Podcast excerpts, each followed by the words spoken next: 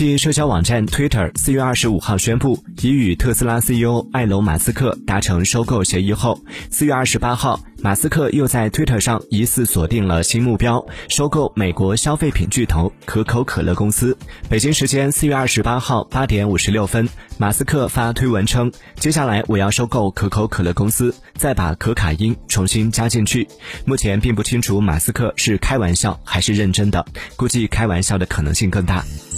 Thank you.